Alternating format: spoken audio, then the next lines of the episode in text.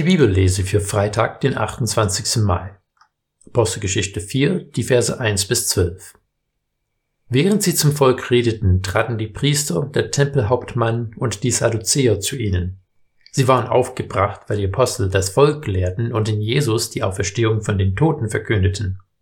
Und sie legten Hand an sie und hielten sie bis zum nächsten Morgen in Haft. Es war nämlich schon Abend. Viele aber von denen, die das Wort gehört hatten, wurden gläubig und die Zahl der Männer stieg auf etwa 5000. Es geschah am anderen Morgen, versammelten sich die Oberen sowie die Ältesten und die Schriftgelehrten in Jerusalem. Dazu Hannas, der hohe Priester, Kaiaphas, Johannes, Alexander und alle, die aus dem Geschlecht der hohen Priester stammten. Sie stellten die beiden in die Mitte und forschten sie aus. Mit welcher Kraft oder in wessen Namen habt ihr das getan?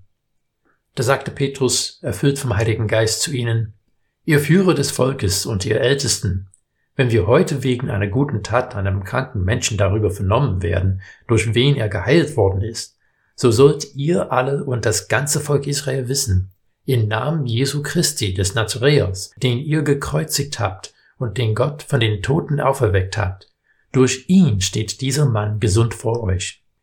Dieser Jesus ist der Stein, der von euch Bauleuten verworfen wurde, der aber zum Eckstein geworden ist. Und in keinem anderen ist das Heil zu finden, denn es ist uns Menschen keinen anderen Namen unter dem Himmel gegeben, durch den wir gerettet werden sollen. Petrus und Johannes gingen in den Tempel, um zu beten. Auf dem Weg trafen sie auf einen gelähmten Mann, den sie im Namen Jesus geheilt haben. Daraufhin hat Petrus angefangen, über Jesus zu predigen. Im Tempel haben sie das nicht gern gehört. Die beiden müssen eine Nacht im Gefängnis verbringen und am nächsten Tag werden sie von den führenden Männern im Tempel verhört. Was war hier los? Wie können sie im Gefängnis landen, weil sie einen gelähmten Mann geheilt haben und in dem Tempel gepredigt haben?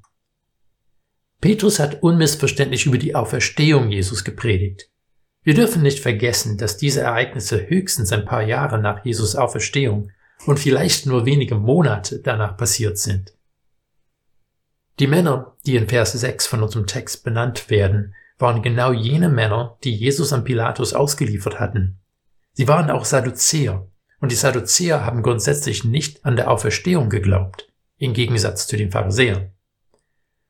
Aber die Auferstehung Jesus war für diese Männer besonders heikel, nicht nur, weil sie es waren, die für seine Kreuzigung gesorgt hatten, sondern weil die Botschaft der Auferstehung ihre Macht in Frage gestellt hat. Wenn Jesus der Messias war und tatsächlich von den Toten auferstanden ist, dann warum haben sie ihn ausgeliefert und mit welchem Recht leiten sie jetzt den Tempel? Macht hat immer wieder eine komische Auswirkung auf uns Menschen. Häufig sind wir mehr daran interessiert, Recht zu behalten, als die Wahrheit zu hören. Wir wollen lieber die vertraute Machtstrukturen wahren, als einen radikalen Neubeginn zu wagen. Jesus stellt unser Denken immer wieder auf den Kopf. Wo fordert er dich heute zu einem Neubeginn auf?